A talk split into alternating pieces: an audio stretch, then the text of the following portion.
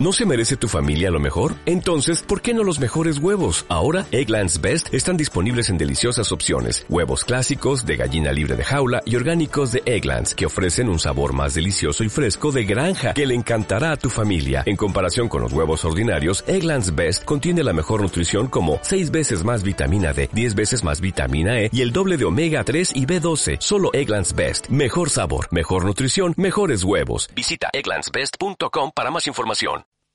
Le haré una oferta que no rechazará. Nos gustan las historias en imágenes. Aquí te las contamos con la voz. Todos los sábados de 8 a 9 de la tarde. En EDM Radio. 16 novenos. La frecuencia del cine.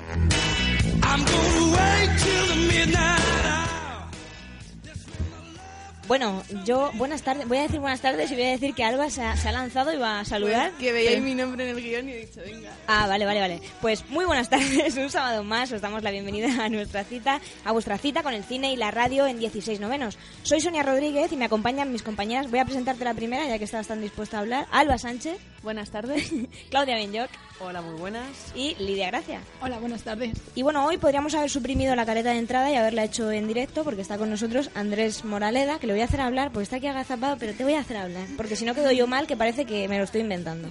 Bueno, he venido para dar un poquito de apoyo moral al equipo, pero no voy a robarles mucho protagonismo. Vale, vale, vale. Hoy arrancamos con el recién estrenado Festival de Cine Alemán que se celebra en Madrid y tendremos con nosotras a Isabel Pascual, coordinadora del festival, que nos hablará de los detalles. Ayer se celebraba la entrega de premios del festival No Todo Film Fest. 16 novenos estuvo allí. En unos minutos una pequeña crónica de lo que ocurrió. Y entrará a charlar con nosotros Eva Moreno, codirectora de Uno más Uno, que se llevó el premio de distribución y que ya estuvo sentada con nosotros una tarde. Volvemos también con un cine bajo mínimos muy freak. Nos lo hace Claudia. Seguro que no corremos ningún riesgo, Claudia. Yo creo que esta vez no. Vamos a salir todas con todos los huesos bien puestos, esperemos. Mm, Vale, vale. en unos minutos también los ganadores de las cuatro entradas dobles para ir a ver El Pequeño Quinquín, obra francesa presentada en los festivales de Cannes y San Sebastián. Y para darles más datos de la película, la cata del cine de esta semana, también sobre El Pequeño Quinquín. Pero como todas las semanas, hay algo que no, que no nos podemos saltar, la actualidad. Vámonos.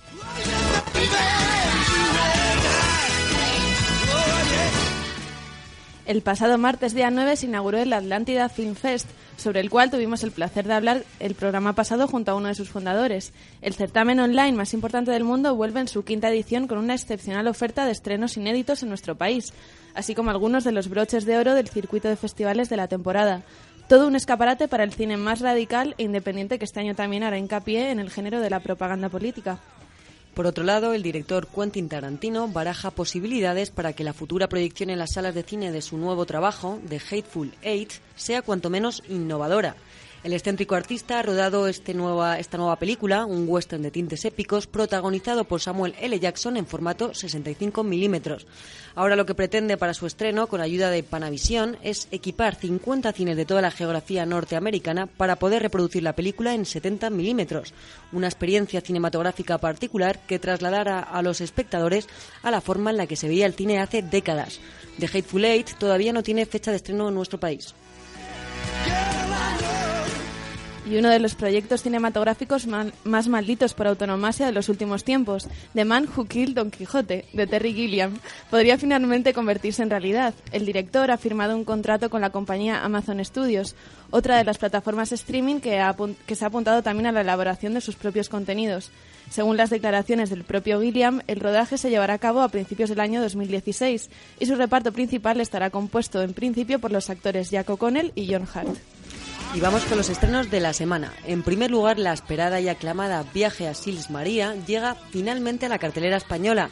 La última y espléndida película del francés Oliver Assayas realiza un intenso y meticuloso estudio del mundo del espectáculo, la fama y el paso del tiempo, valiéndose de las interpretaciones entregadas de Juliette Binoche y Kristen Stewart.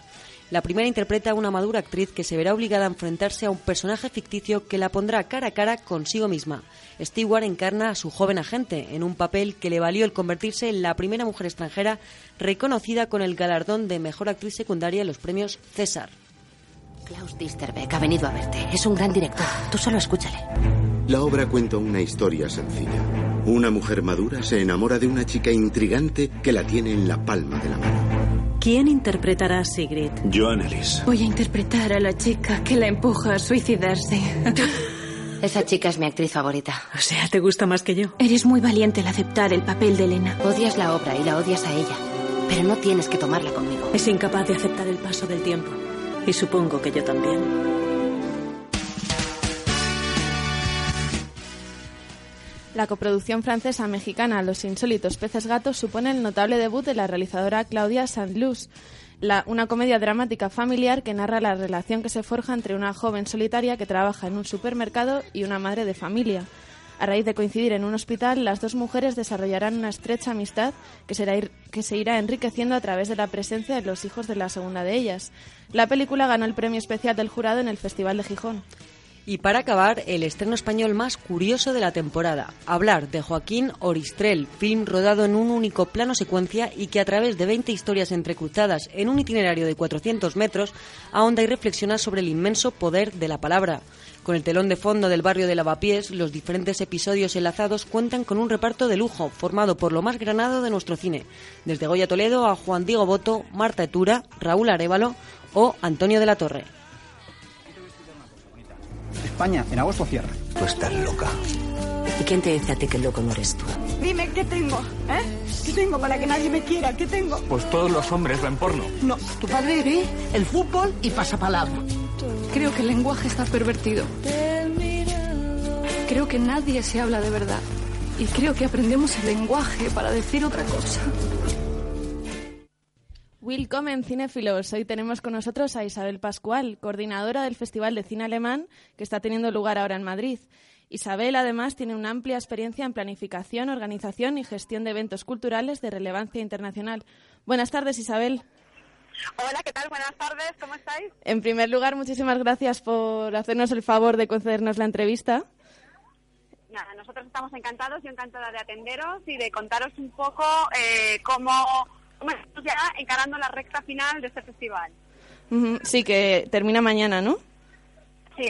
El festival eh, comenzó el pasado martes 9 de junio eh, y mañana, el día 14 de junio, domingo, ya es el último día del festival, después de seis días disfrutando de los últimos los últimos títulos más recientes de la cinematografía alemana, eh, una amplia variedad de películas y con y con todo tipo de géneros eh, dirigidos un poco a todos los públicos. Bueno, y háblanos un poquito sobre las películas que habéis proyectado, si mañana podemos ver alguna todavía.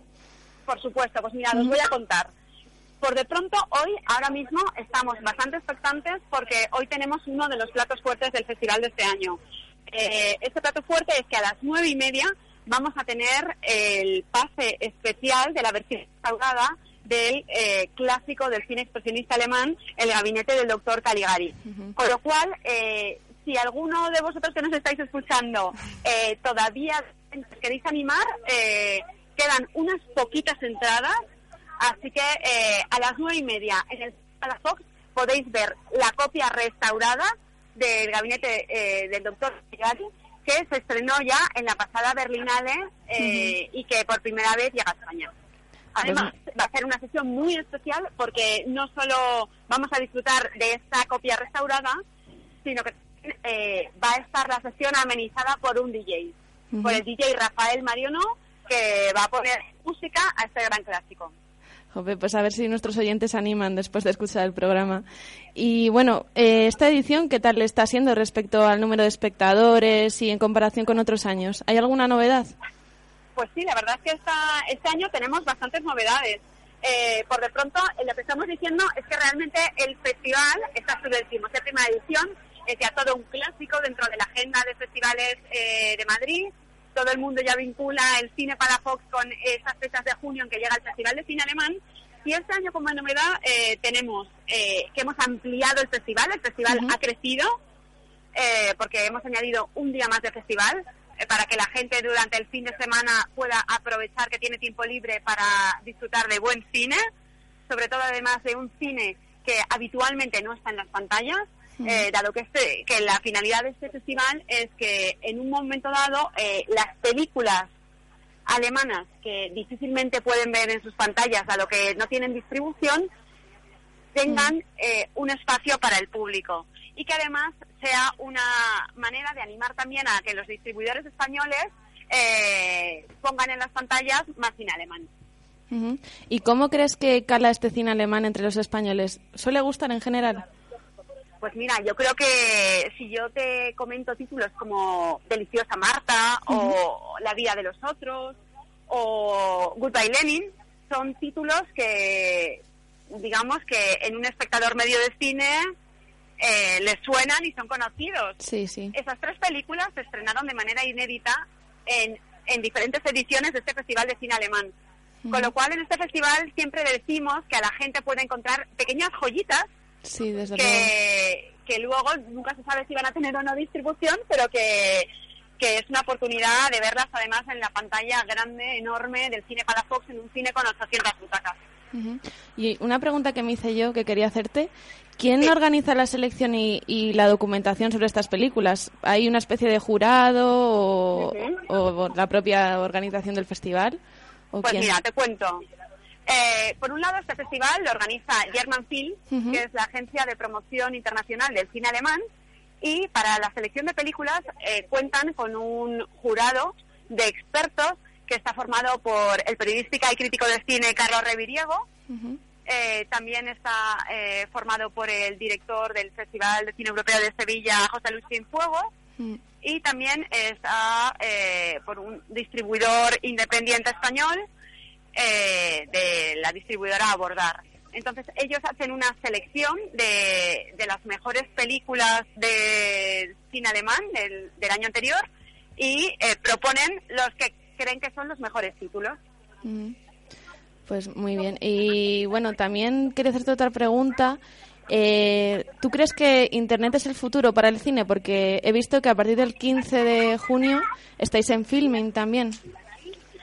Pues para nosotros, desde luego, más que el futuro es el presente, porque Ujú. este año, como te comentaba, el festival crece y no solo crece en días, sino también crece en la posibilidad y en dar la oportunidad a que aquella gente, sobre todo gente que posiblemente no vive en Madrid, pero que está interesada por la cinematografía alemana, eh, puedan directamente desde sus pantallas entrar en Filmin y disfrutar de algunos de los títulos que, que hemos estado viendo tanto en esta edición como en ediciones anteriores. Y bueno, hablando de la financiación, ¿hasta qué punto se apoya y se subvenciona el cine en Europa y en concreto en Alemania? Pues mira, te puedo decir que concretamente en Alemania eh, prácticamente el 95% de, de películas eh, de producción alemana eh, cuentan con subvenciones. Tienen un sistema de subvenciones que está compuesto por un lado por fondos regionales y por otro lado por fondos nacionales que, que cubren y financian prácticamente eh, la totalidad de la industria alemana. Por supuesto que también hay una escena independiente, eh, como un poco ocurre en España, pero, pero la realidad es que también está muy subvencionada en Alemania la cultura y concretamente el cine. De hecho, en Alemania aproximadamente al año hacen pues unas 250 producciones y la cuota de, de pantalla de cine alemán dentro de Alemania es pues prácticamente pues de un 25%. Para ello es muy importante también la labor que hacen las televisiones públicas de compra de derechos y de exhibición de películas alemanas. Eh, son un gran aliado un poco para la difusión del cine alemán entre su población. Ujú, Claro, igualito que aquí vamos. Eh, eh, nada, bueno, ya quería, ya bueno, ya para acabar la entrevista, eh, en este programa siempre intentamos que los invitados y la gente a la que entrevistamos nos recomienden una película. Y bueno, quería que nos recomendaras tú una que te haya parecido importante, yo creo que del festival igual, que te haya Por gustado supuesto. a ti en especial. Pues mira, eh, te voy a hacer rápidamente tres pequeñas recomendaciones. Vale, además todo el mundo va a poder venir mañana domingo a verlas. Si estamos buscando una recomendación para disfrutar con toda la familia, con público familiar, para llevar a niños, para que, que se familiaricen con ver cines en otras lenguas, mañana a las 5 tenemos una estupenda aventura que es Rico, Oscar y las sombras profundas. Eh, luego, por la noche, tenemos una eh, la posibilidad de que la gente elija, eh, yo creo que dos películas que creo que también van a, van a dar muy fuerte. La primera de ellas, a las 10 de la noche, tenemos Who Am I? No System is Safe, que es una película que que va a tener afortunadamente eh, distribución en España. Con lo cual vamos a estar muy pendientes eh, porque creo que va a ser una película que no va a pasar eh, para nada desapercibida. Porque hay una mezcla de elementos de comedia nerd, de activismo cibernético, de cultura pop de superhéroes que creo que van a conectar mucho con el público.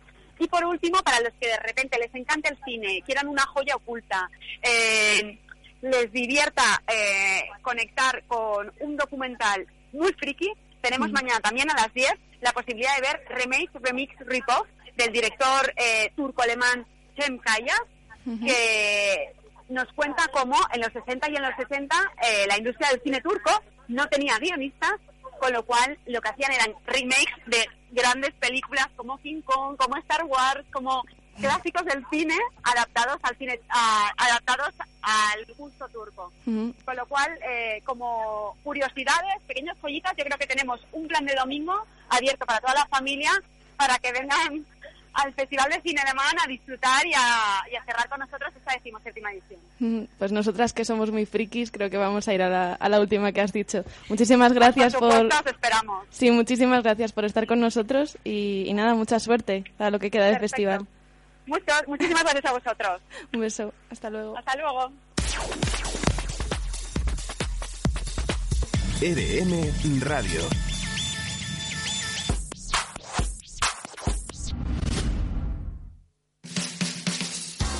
Escucha, corre la voz. Los domingos de 10 a 11 en EDM Radio. El Morning de los Domingos con Álvaro Rodríguez.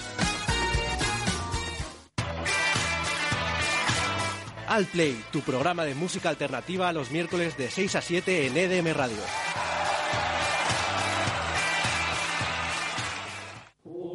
Hola, hija mía. ¿En qué has pecado? El viernes pasado no escuché hoy se lía en EDM Radio de 3 a 6, padre. Eso es un pecado muy grave. ¿No se me ocurre un castigo peor? Que que tengas que seguirlos en las redes sociales. No, por favor, padre. Sus comentarios son malísimos. No sé. Yo creo que es suficiente por hoy. Siguiente. Conéctate a través de www.edmradio.es y conoce todas nuestras novedades. Programas, noticias, podcast, todo lo que quieras y sobre todo el mejor musicón del momento. Raperos de Murcia. Wall in the wall y a veces conozco un tipo. Zombies y mucha diversión. Demasié pa'l body. Todos los domingos de 11 a 12 de la noche. Qué mejor forma de acabar el fin de semana.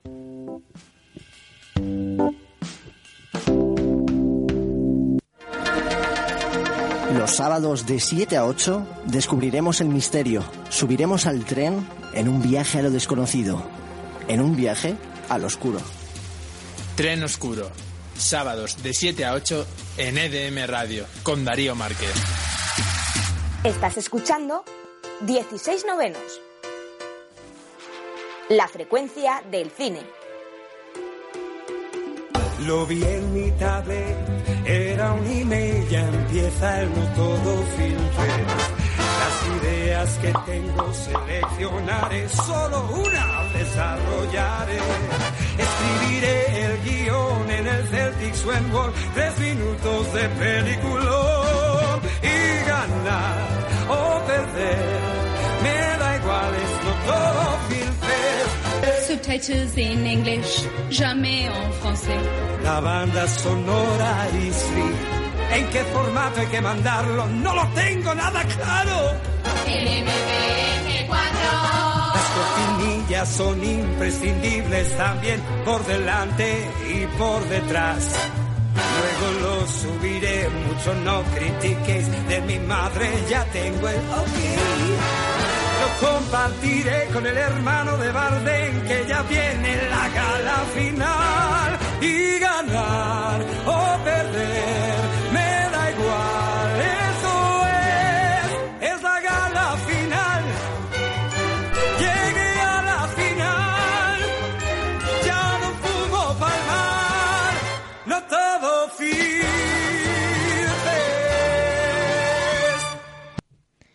Bueno, pues con este musical en formato cortometraje, que os animo a verlo, empezaba ayer la gala de entrega de los premios de los futuros cineastas de nuestro país, los premios No Todo Film Fest 2015.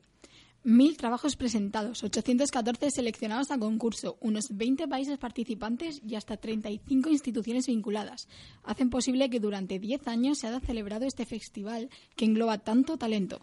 Este año bastante reñido, con solo 17 cortos premiados. Por supuesto, nuestra más sincera enhorabuena a Sergio Milán y Eva Moreno, junto con Juan Carlos Bellido, que estuvieron con nosotros en 16 novenos y que se llevaron dos premios a casa. En el caso de Sergio, premio al público con posibilidad, atención, de competir por el Goya en 2016.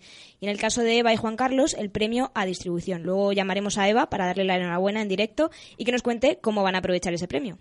Pero no fueron los únicos con premio merecido de la noche. El cortometraje Bla Bla Bla, de muy reconable visionado, se llevó a casa los premios Mejor Dirección Artística y Mejor Sonido, pero estuvo nominado a la gran mayoría de las categorías. Otro que se llevó dos premios y que se confesó que la anécdota tan bizarra del corto le había pasado en realidad fue Juan Cabestani con Show Cooking. Pues nada, yo soy muy fan de los cursos de cocina y entonces yo tenía, eh, pues igual, a, a no sé si a mi lado o enfrente, pues a un tipo que cuando cortaba, pues tenía como un rollo de un tic así, ¿sabes? Y cuando cortaba hacía un... Rodrigo Poisson lo hace, lo hace súper bien y, entonces, claro, yo lo tenía enfrente y, yo miraba a, mis compañeros de cocina, claro, pues cada uno éramos de, pues, una mujer de 60 años, un- yo sé, cada uno de un palo. Y lo mirábamos y, y, claro, nos daba un poco de mal rollo porque tenía un cuchillo enorme. Evidentemente no acaba como esto, yo no, yo no lo seguí, yo me fui a mi casa, luego lo hablé con los compañeros y dije, hostia, que tenía. Pero únicamente sería pues un tic. Lo que pasa es que, claro, te da un rollo de, hostia, y sí, ahora me cortaría en dos pedazos. Pero bueno, Otro premio merecido sin duda fue el de Mejor Actor para Luis Taera en el cortometraje El Club de los 27. Roy, estamos muy interesados en que ingreses en el Club de los 27. ¿Cómo lo ves? Muy bien, ¿no? Tienes 25 años, artista de culto, underground, ¡wow! Bien, si firmas hoy con nosotros, Roy, te vamos a convertir en la persona más famosa del mundo. Te vamos a convertir, de hecho, en un mito. Tus obras van a ser las más vendidas, Roy. Podrás gastar todo el dinero del mundo, lo que quieras. O sea, lo que quiera. Lo que te salga de los cojones. Evidentemente, en dos años tienes que morir. Morir. Morir. Sí. Morir. Fallecer. Es un concepto fácil de comprender, Roy. Que además el director del corto confesó al recibir el premio que había cometido el error de escribir un guion pensando para, pensado para un actor, algo que nunca se debe hacer. En este caso, eh, para mí es un premio que me hace mucha ilusión porque lo que siempre te dicen de nunca escribir un guion pensando en un actor por si te dice que no, pues nosotros lo incumplimos porque pensábamos en Luis sí o sí para, para este papel y él accedió eh, a hacerlo a pesar de tener una agenda complicadísima, se tiró a la piscina con nosotros y bueno, este premio es una confirmación de que él, era sin duda el indicado, es un, es un maestro y bueno, pues muchas gracias. Y como en toda buena gala de entrega de premios que se precie, tiene que haber espacio también para la crítica. En este caso, con la reciente absorción de Telefónica a Canal Plus, la polémica estaba servida. Los protagonistas, el responsable de Telefónica que se aventuró a decir por qué invertía su empresa en el cine. Telefónica, como bien sabéis, es una operadora de telecomunicaciones que ya no debería tener nada que ver con el cine. Pero hay una ley que nos obliga a invertir en cine desde hace ya cinco años. Y ya vaya cinco años. Atención a la respuesta de José Corbacho que entregaba el premio a Usa de tu imaginación de Canal Plus. No importa ni el tiempo, ni el formato, ni nada. Lo único que importa es la ilusión, las ganas de querer contar historias y que la gente al final hace esto porque le gusta. Aunque bueno, también hay quien lo hace por obligación, pero eso ya cada uno con lo suyo. Toma zasca. Lo que te encanta a ti que pasen estas cosas y sacarla a la polémica, ¿no? Aquí a relucir. Sí, lo confieso, me encantan estas polémicas. Y para polémico, el corto de Eduardo Casanova, ganadores del premio Talento Visual, se llama Eat My Shit. Y estuvimos comentando el corto el otro día por su polémico final escatológico. Quizá por eso fue el único de los ganadores que no se proyectó. Y bueno, y ese mismo día también hablamos de lo difícil que era la categoría de los 30 segundos. Contar algo en tan poco tiempo es un reto tremendo. Los ganadores con el corto, algunos hombres siguen sin aclararse, lo consiguieron con creces. Una idea muy buena, por cierto, para los que no lo hayan visto, total, como son 30 segundos, mira, lo ponemos y luego explicamos el plano final, que es lo que tiene tanta gracia. Yo no voy a ningún lado así, ¿eh? O sea, no me puedo creer que estemos teniendo esta escena otra vez. O sea, otra vez. O sea, hoy justo tiene que ser. ¿Cómo te lo tengo que pedir, de verdad? Es que yo ya no sé en qué idioma digo las cosas. Yo no sé si es que no me escuchas. De verdad, te estoy pidiendo algo muy raro. O sea, simplemente te estoy pidiendo, por favor, que te aclares. Bueno, pues resulta que todo este diálogo es un plano fijo de una chica y cuando ella le pide que se aclare, aparece el chico con un montón de espuma de afeitar en la cabeza. Sin duda, este tipo de ideas te hacen plantearte por qué no todos tenemos tanta creatividad en ideas tan simples. Y bueno, y a pesar de que todos eran muy buenos trabajos, el premio Latinoamérica fue merecidísimo. Se llama El Teorema de la Salchicha y la verdad es que es de obligado visionado, una parodia muy buena, con mucha crítica del mundo en el que estamos convirtiendo nuestras relaciones con tanta red social, tanto palo selfie, tanto me gusta. Y bueno, para, para hablarnos de sus impresiones personales de la gala, desde la óptica de una ganadora de un premio maravilloso, eh, está con nosotros, va a estar con nosotros, ya la estamos llamando, Eva Moreno, que en su día vino a presentarnos el corto premiado, un corto muy emotivo llamado Uno más Uno, que codirige con su compañero Juan Carlos Bellido. Eva, yo creo que ya está por ahí. Bienvenida a tu casa, Eva, ¿qué tal? Hola chicas, ¿qué tal? bueno, enhorabuena por ese merecidísimo, merecidísimo premio, premio distribución para este maravilloso corto. ¿Por qué es tan importante este premio para vosotros?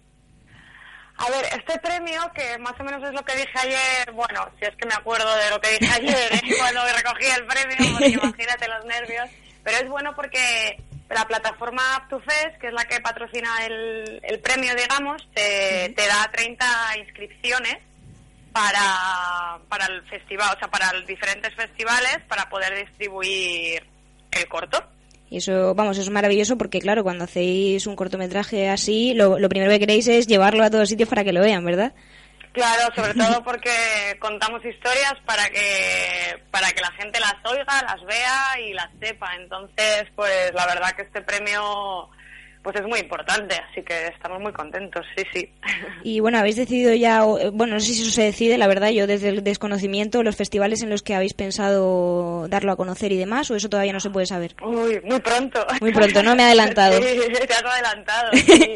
vale, entonces. No sé, daré- claro, en unos meses os lo cuento. si Vale, seguiremos en contacto y Sí. nos lo contarás, seguro. Claro, claro, sí, pues sobre todo los que tengan categoría de corto documental, eso evidentemente, claro, que podamos que podamos optar en la categoría de, corto documental y, y bueno, que sean buenos festivales. y bueno, estabas nominada además para otros premios y bueno, obviando uno más uno, que yo sé que me vas a decir que lo merecía, por supuesto, eh, ¿merecen en tu opinión la victoria estos trabajos de, de Ártico Extremo, que se llevó, para quien no lo sepa, documental, y para Sonia, que se llevó el premio a público? Vaya pregunta, me metes en un compromiso. Nada, aquí hay que mojarse, yo soy muy, muy así. Sinceridad y transparencia y sobre todo yo también antes de contestar a esta pregunta quiero Sí. decir que, que el arte y es subjetivo completamente, entonces pues la opinión es súper valorada de todo el mundo. ¿Qué decirte? A ver, yo el premio del público sabía que se lo llevaría para Sonia, Sí, creo que creo que es muy merecido la verdad que es un trabajo de Sergio muy bueno y bueno que al público le ha gustado mucho ha sido tuiteado ha sido trending topic y el público habla y el público sabe es un es un trabajo que llega y que bueno yo estaba convencida que ganaría él y, y está muy bien ganado Bueno, mira, te he hecho esta Y- pregunta. Ah, bueno, sí, sí. co- continúa, continúa, continúa. Ahora, ahora te lo respondo yo, continúa. vale. Y luego, claro, ayer nos quedamos con un cierto sabor agridulce nosotros, porque el premio, que el premio de distribución nos ha hecho mucha ilusión, pero claro, el premio al mejor corto documental era como, bueno, pues un premio que nos queríamos traer a casa y bueno, no pudo ser. Y el trabajo que salió, Ártico Extremo, como digo, para gustos, colores. y ya está, ibas a hablar tú, dime. No, no, no, te iba, te iba a decir que te he hecho precisamente esta pregunta porque sabía que me ibas a contestar de la manera que me has contestado, muy sincera, Ah. muy efectivamente. y Además me esperaba esto último que me acabas de decir, porque yo tengo que decir que también comparto comparto esa opinión que, que bien dices. Y bueno, Mm. eh, nos comentaste cuando estuviste por aquí con nosotras que, eh, claro, la historia era muy potente y quedaba para mucho más de, de lo que os hacían, lo que os acotaban, digamos, al presentarlo a- al festival. ¿Tienes pensado ya con esta, este premio de distribución alargarlo o, o sigues todavía planteándote otras cositas?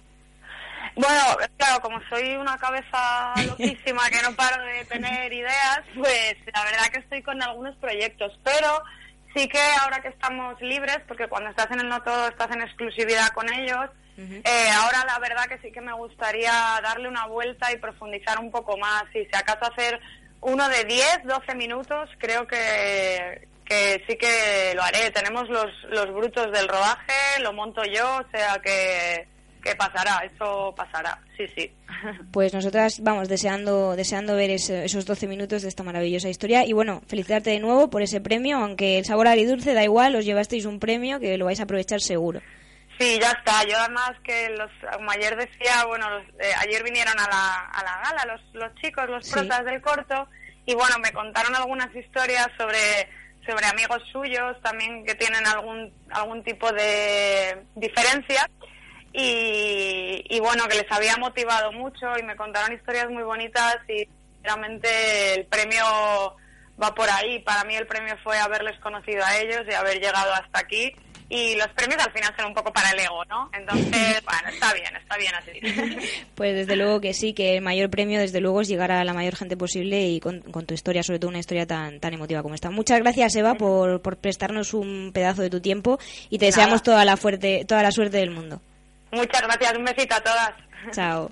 Chao. Bájate nuestra aplicación, búscanos por EDM Radio o escúchanos en www.edmradio.es. Escucha, corre la voz. Los domingos de 10 a 11 en EDM Radio. El morning de los domingos con Álvaro Rodríguez.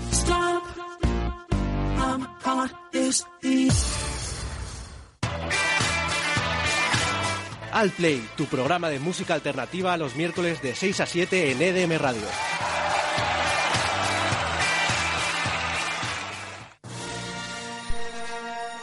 ¿Qué te atormenta, joven Skywalker? Maestro, necesito saber cómo alcanzar la fuerza. Si la fuerza tú querer alcanzar, hoy sería deber escuchar en Radio EDM.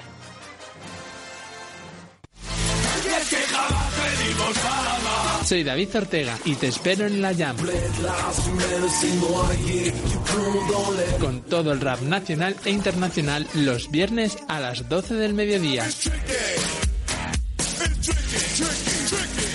En EDM Radio.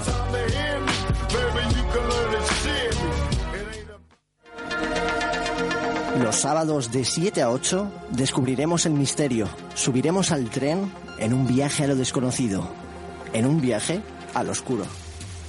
Tren Oscuro. Sábados de 7 a 8 en EDM Radio. Con Darío Márquez. Raperos de Murcia. Wall in the wall y a veces conozco un tipo. Zombies y mucha diversión. Demasié pa'l body. Todos los domingos de 11 a 12 de la noche. Qué mejor forma de acabar el fin de semana. Estás escuchando 16 novenos. La frecuencia del cine. Pues así, en el ecuador del programa ha llegado el momento de anunciar a los ganadores de las entradas que regalamos esta semana. Sorteamos cuatro entradas dobles para ver El pequeño Quinquín, obra francesa de Bruno Dumont, que fue ideada en principio como una miniserie para la televisión francesa, exportada al extranjero después en formato de película. Se estrenaba por primera vez en las salas de España ayer viernes. Ya tenemos a estos cuatro ganadores que podrán ir a recoger las entradas a los cines Renoir de Plaza España de Madrid a partir del lunes. Solo tendrán que mandarnos un mensaje privado al Facebook con su nombre completo, al Facebook, no, perdón, al Twitter con su nombre completo y nosotros se lo notificamos eh, a los cines. Importante, a partir del lunes no vayáis a ir y que os digan, no, no podéis entrar. pues vamos allá, venga, David, ponme ese redoble que me encanta a mí, que es mm, a la par de lamentable, genial.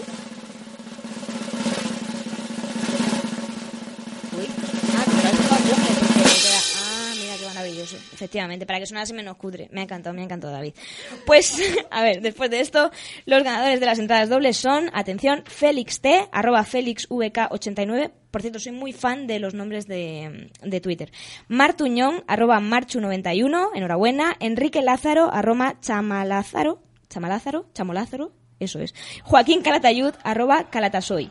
Mil gracias a todos los que habéis participado, a los que os ha tocado, enhorabuena, esperemos que seáis valientes de ir a verla, luego en la cata del cine explicamos por qué. Si queréis saber más de la película, quedaros, en los últimos 15 minutos llega a la cata del cine y contamos eh, el- eh, cosas sobre este estreno francés. Acordaros que para poder incluiros en la lista necesitamos saber vuestro nombre completo, mensaje privado a arroba 16 barra baja novenos y os, os incluimos. Y bueno, a los que no os haya tocado, os invitamos a que sigáis siguiendo la frecuencia del cine para, para próximos sorteos, como es el caso del de hace dos semanas. Desde aquí os preguntábamos qué os había parecido la película La Lección, y nuestra amiga MS, Mesique18 en Twitter, nos dejó la opinión sobre lo que le había parecido. Leo tal cual. Miles de millones de gracias a arroba 16 barra baja novenos por haberme permitido ver el peliculón que es La Lección. Dura, pero recomendadísima. MS, gracias a ti por haber participado y por dejarnos este comentario. Nos alegramos de que disfrutases de la película. Y a los que vayáis a ver el pequeño King pues es- esperamos que os guste. Cine bajo mínimos.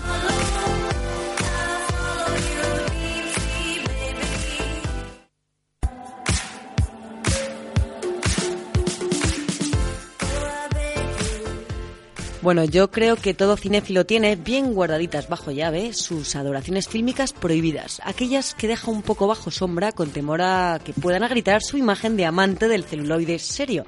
Ya sabéis, ese orgulloso saberse capaz de divagar durante horas acerca de los silencios del cine de Tchaikovsky, las psicopatías sexuales de Bontrier o los rupturistas postulados en el montaje de Eisenstein. Por no hablar de Fellini y sus pasillos psicotrópicos. O del Torete y su simpática compañía de angelitos. Y sobre todo, sobre todo, no hay que olvidarse de los grandes hits históricos del cine peruano y colombiano. Buf, eso es lo que gana desde luego, que es como ser un poco el Jesucristo de las claquetas. Y es que es lo que yo decía, con semejante alarde de conocimientos cinematográficos, ¿qué necesidad tenemos nosotras de ponernos caretas con respecto a nuestras debilidades más nerds? Ninguna. La confianza ha crecido eh, aquí como el llanto de un bebé hambriento, así que poco a poco, en 16 novenos, vamos deslizando a través del micro en nuestros particulares friquismos. En el programa ya se ha sufrido algún arrebato amoroso con Harry Potter. No es mi caso, yo me limpio las manos que no le aguanto, pero sé que aquí en la mesa hay varias forofas. Y Sonia, sí, adelante, te permito que hagas algún comentario idólatra. Pues mira, Claudia, me lo voy a ahorrar porque para simples muggles que estéis sentados aquí en esta mesa no lo entenderíais, no entenderíais nada. Muy bien, pues hoy, después de la- del reconocimiento Magel de Sonia, me toca reconocer a mí que los láseres de Star Wars siempre han tenido un efecto muy sugerente sobre mi persona.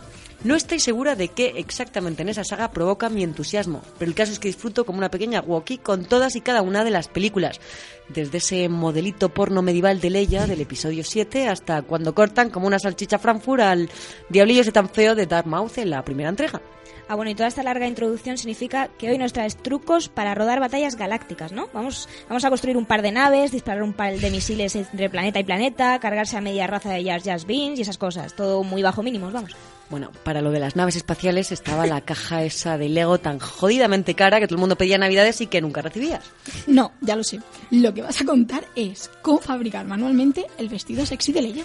Bueno, mira, Lidia, yo creo que para eso, eh, con pintarte las bragas con spray marrón y ponerte varios aros dorados chonis en cada oreja, pues cuela bastante. Así que apúntatelo.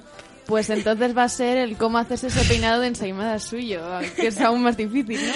Eh, bueno, me encantaría, pero he de reconocer que jamás me atrevería a imitarlo. Le tengo mucho respeto a ese peinado y ella, la princesa Leia, es absolutamente la panadera jefa de las ensaimadas. Así que ahí la dejo.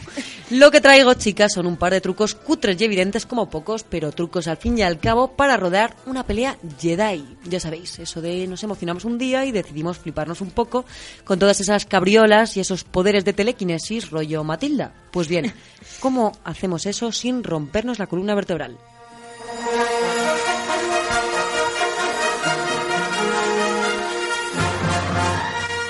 Empecemos con ese movimiento tan oriental o wachowskiano de escalar paredes. ¿Qué se puede hacer para grabar una secuencia así de forma realista sin tener que acabar entablillado en el hospital?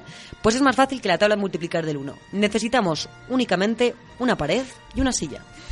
sí, bueno, que es que para escalar paredes se necesite una pared, tiene todo el sentido del mundo, vamos. Sí, y es que la cosa además es insultantemente tonta. Tomaremos solo tres planos. El primero de ellos sería un encuadro general de nuestro superactor gimnástico de turno corriendo como un loco hacia la superficie vertical elegida.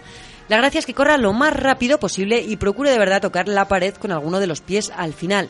Y bueno, pues si se da la hostia da igual porque luego se puede cortar en edición. Bueno, eh, incluso quedaría mejor si se hostia, ¿no?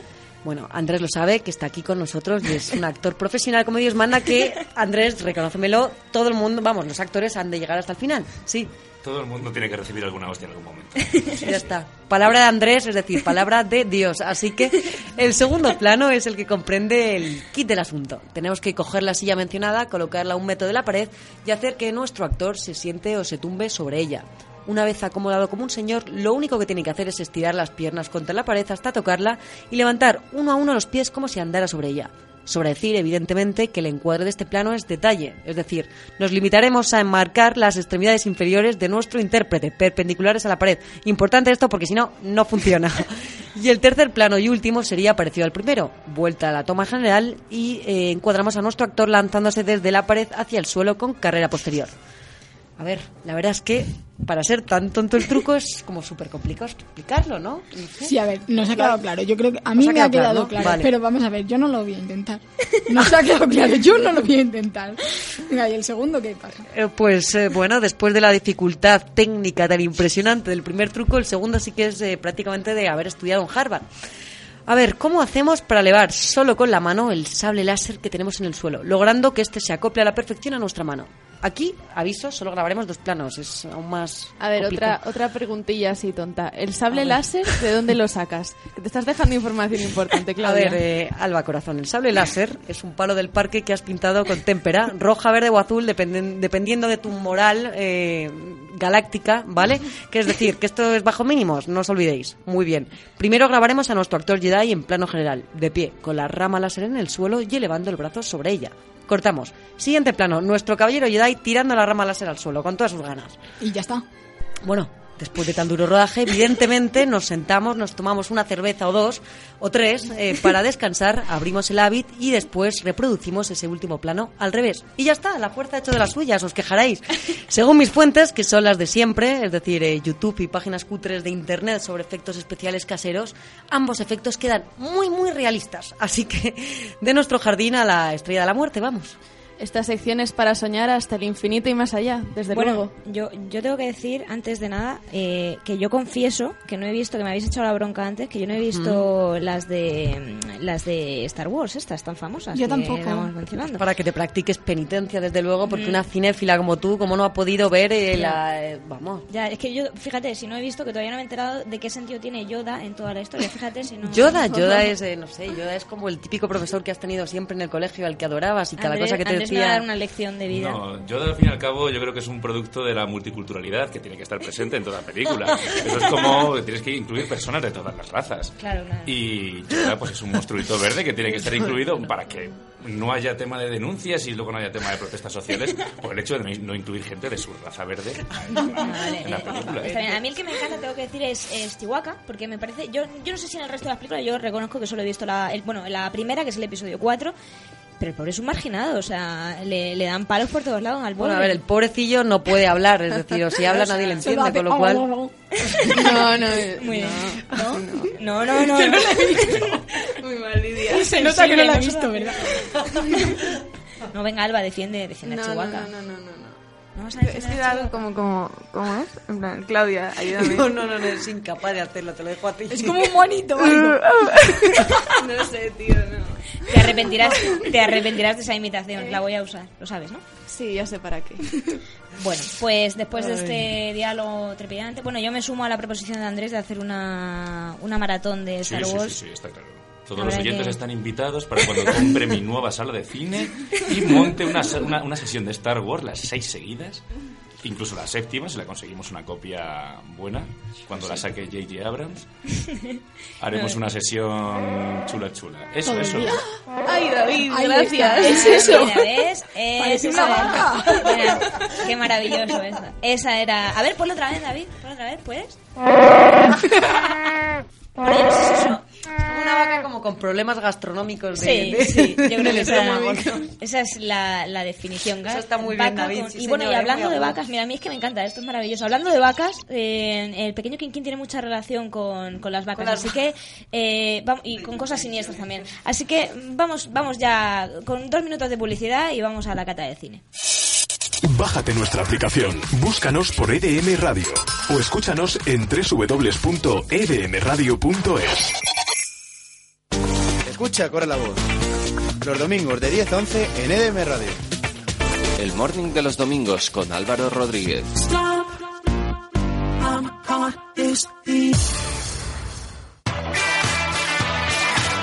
Al Play, tu programa de música alternativa los miércoles de 6 a 7 en EDM Radio.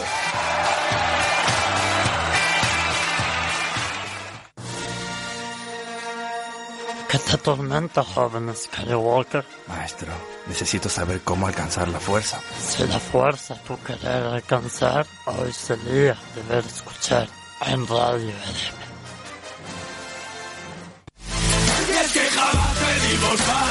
Soy David Ortega y te espero en la Jam. Con todo el rap nacional e internacional los viernes a las 12 del mediodía. En EDM Radio. Oye, ¿qué sería de la vida y del cine sin riesgos? Todos los sábados de 8 a 9 de la tarde. En EDM Radio. Todo el que quiera un poquito de marihuana para ir contento a ver la película que me escriba a las redes sociales. Las encanta, las encanta. Redes sociales. Que, que bueno, que, que, que, que te iba a pedir yo. Madre mía, ¿pero qué os habéis quitado hoy? A ver, di Schweizer Mother. Di Hersteinlausen. Die Hetzailosen. Qué bonito es el castellano. 16 novenos. La frecuencia del cine. Estás escuchando 16 novenos. La frecuencia del cine.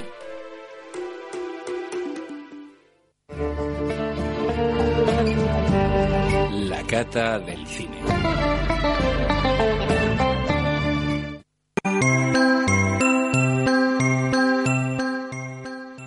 Bueno, la crítica de esta semana es sobre todo para todos aquellos que les haya tocado el sorteo de cuatro entradas para ir a ver El Pequeño Quinquín. Y voy a empezar la cata de esta semana con un letrero en luces de león rojas en la mente de quien me esté escuchando, donde se pueda leer Warning. Nos encontramos ante una película para valientes. No, no por ser cine francés puro, que lo es, ni por los elementos macabros que se pueden encontrar en la trama, que también los hay, sino porque es una película de tres horas, bastante lenta, a pesar de ser policíaca, y surrealista a más no poder.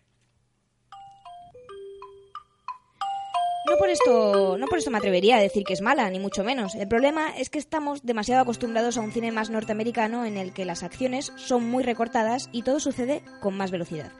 En el pequeño Quinquín no, pero todos los elementos que he mencionado antes están justificados y hacen de ella una pieza especial.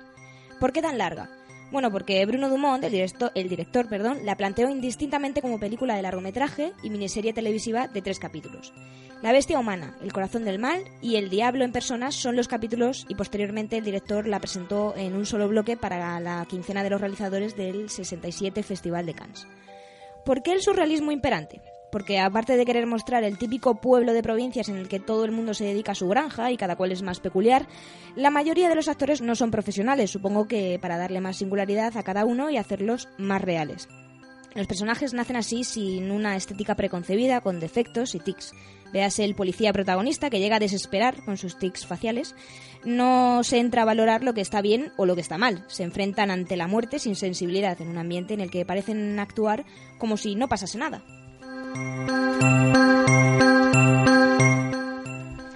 El pequeño Quinquín podría, sin lugar a dudas, contar con un subtítulo que rezase Cómo hacer una novela negra al estilo del cine francés. Nos trasladamos a un pueblo pequeño costero de Francia, a un estilo muy andersoniano, en Moonrise Kingdom, paisajes desiertos, personajes huraños y peculiares, dominada la trama por los niños, expectantes de lo que les pueden ofrecer las vacaciones de verano recién empezadas, con unos tintes de violencia que combinados con todo lo anterior dan un aspecto muy turbio en los primeros minutos de la cinta.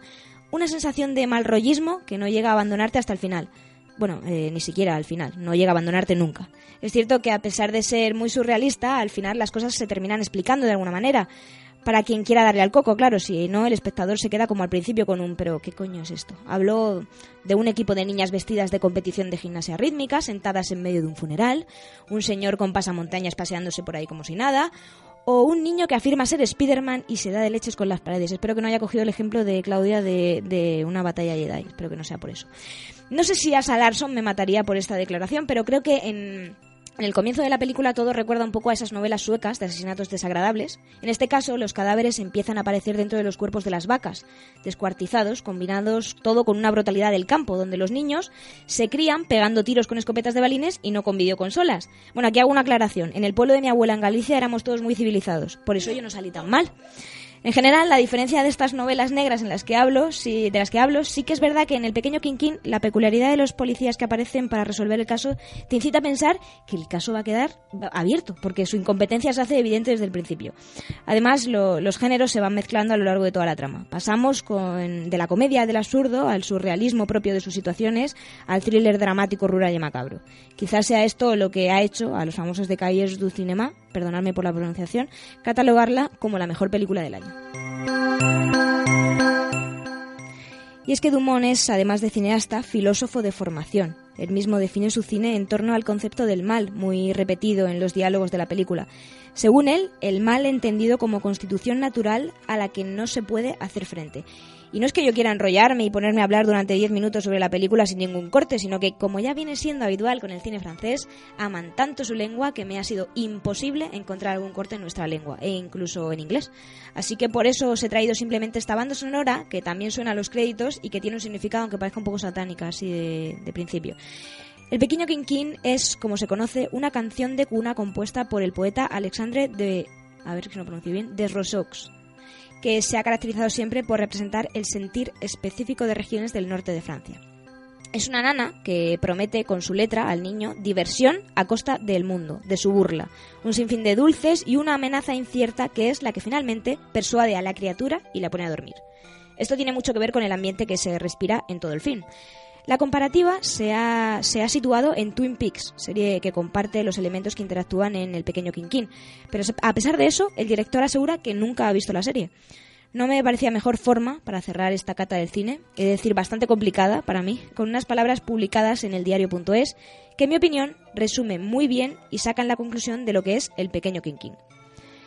El triunfo, en todo caso, es de Bruno Dumont, un hombre que nunca ha visto Twin Peaks, que aquí se libera de sí mismo y revierte en tontuna la obviedad esp- espiritual que le era característica para entregar su historia más especial, una de hondura, ahora sí verdadera y de ley.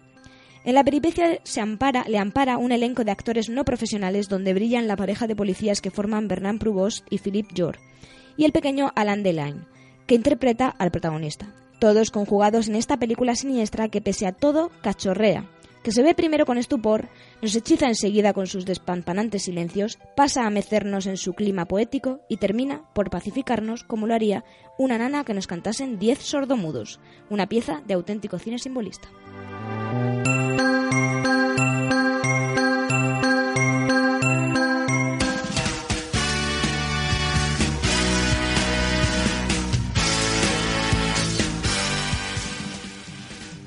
Bueno, ha sido una cata muy difícil. Claudia sí que es eh, fan de, bueno, fan, que conoces al director, no sé si eres fan, Bueno, aventurado a eh, decir. sí, ha sido un poco aventurado lo de fan, no, porque en realidad no me parece un poco. Vamos, es, tú yo creo que lo has dicho muy bien, es difícil de ver, ¿no? Yo he visto la de Camille Claudel que me encantó, ¿no? Y he reconocido algunas de las señas que tú has ido por ahí desperdigando en la crítica, ¿no? Como esas acciones no recortadas, que es desde el principio hasta el final. Sí. eh, y bueno, entonces sí, es, es Eh, lento, es sí. lento, es complicado, pero bueno, yo he de decir que me ha encantado tu crítica absolutamente, que te iba a dar ahora la enhorabuena, pero ya lo hago en público, pues está estupendamente escrita y a mí por lo menos me ha metido muchas ganas de, de ir a verla. Así que... Ah, bueno, mira, pues sí he conseguido eso. sí. A ver si hemos conseguido también que la gente quiera que le haya tocado las entradas, bien por obligación o porque quiere verla. Y Lidia me está diciendo con su mano que quiere hablar. Sí, bueno, Que aquí uno de los ganadores nos acaba de hablar por Twitter, nos ha dicho que muchas gracias. Entonces, Ah, bueno, hay vale, que vale, decirlo, hay que decirlo. ¿Quién es? ¿Quién es de los Joaquín? Calatayud. Ah, vale. Nos lo ha dicho. Pues- muchas gracias. Pues le animamos a que vaya al cine a ver esta. Sí, esta que nos diga, bueno, si le ha parecido infumable o al final le ha parecido una obra maestra, que es así. Así es la crítica, a unos le parece infumable y a otros una obra maestra. Y bueno, a los demás de Twitter les animamos a que nos sigan mandando el nombre completo para ir a verla. Y bueno, hoy es- hemos hablado de temas muy frikis, ¿no? Me estoy dando cuenta hoy. Star Wars, ahora esto del cine francés, no sé cómo lo veis. Estupendo, ¿no? Un silencio para eso estamos. sepulcral, ¿no? Y bueno, sí, dime, dime. Yo creo que esto tiene que servir como preámbulo para hacer el programa ya este de anime y estas cosas que es más Sí, friki la verdad todavía. que ¿eh? sí, la verdad que sí. Sí, David. Yo he de decir, perdón que interrumpa, pero que antes del anime priorizo evidentemente el programa erótico porno. O Sí, sea, llevamos mucho siento, tiempo pero- preparándolo. Es decir, ¿dónde están las prioridades? Por favor. Primero lo primero lo primero y luego ya el anime si cabe, si cabe, ese hueco al final. ver ese, ese programa. Primero la carne y luego ya el dibujo animado, hombre. Desde voy a hacer un llamamiento, por favor. Venga, Erika Last, contéstanos a los correos y haremos el programa de cine erótico. Sí, es verdad que estamos, estamos esperando, la estamos esperando. Sí, porque que dé no, señales de vida. no nos atrevemos a hacer un programa sobre cine, cine erótico, cine porno, llamadlo como queráis, sin ella, porque la verdad que es un, un referente. Y bueno, Andrés Moraleda, que está por aquí, la voz de 16 novenos, la voz Ujú. masculina de 16 novenos. Esperamos que te lo hayas pasado bien. Muy bien, me lo he pasado. Nos lo dice con esa voz y es que... No, no, no, no. Además estaba pensando en lo que estabais diciendo y podríais hacer un mixing ahí, un cine de... Digo, un programa de cine erótico, pero anime. Pero anime. Sí, sí, sí, eso podría estar... muy Habrá material, habrá cortes en español, en castellano, en YouTube. Seguro que hay alguien que lo ha planteado aquí en España, pero sí, sí, seguro. No hace falta, Bastante, además. sí, eh, no hace falta cortes, además, porque para hablar del hentai, como poner un par de definitivos de lo que se está, lo Sí, que está pasando, es yo creo que no. Podemos hacer una cata como hicimos la última, de representando. Representando escenas pornográficas. A ver, a ver, a ver quién interpreta el mejor orgasmo. Bueno, pues eh, puede ser divertido, sí, sí, me gusta. Podríamos barajar la opción, sí. Y bueno, antes de despedirnos vamos a mencionar eh, el caso de la historia de Jan, que era un proyecto que ha tenido muy buena acogida y están a muy poco de conseguir ese objetivo de 30.000 euros, que ahí es nada, y todavía les quedan 13 días para conseguirlo. O sea que desde aquí, ánimo, que estuvieron con nosotros, el padre de Jan, un amor de persona, profesor de Alba también. Así que desde aquí, desde aquí les animamos. Andrés Moraleda, muchas gracias por estar aquí con nosotros. Muchas gracias a vosotras. En la parcela técnica estuvo David Ortega, como siempre, eh, y hoy súper agudo. Más que nunca. Lidia, gracias, muchas gracias por las redes sociales también. Muchas gracias a estás ahí. vosotras. Claudia Benyoc. Hasta el próximo sábado. Hasta que. Ten cuidado con los cines bajo mínimos que hacen, no vayas a probarlos en casa. a ver No, si- no, no, de momento me voy a quedar tranquilita. Solo los escribo, no los pruebo. Que tengo que decir que es que me acabo de acordar que la semana que viene no voy a estar aquí. Entonces, bueno, me vais a echar un poquito de menos, las redes sociales no van a estar, pero Oye, me ¿cómo voy no a ir a la playa. No, no, no por mí, pues no por mí. Ah, vale, vale. Que me voy a ir a la playa. Os seguiré desde la playa, pero quiero un poco de vacaciones también. Bueno, córtale ya el micro, aquí. por favor, que Te vas a la playa, pues te vas a la playa, ya está. Y Alba Sánchez. Muchas gracias. Muchas gracias. Hasta la semana que viene aquí en 16 novenos.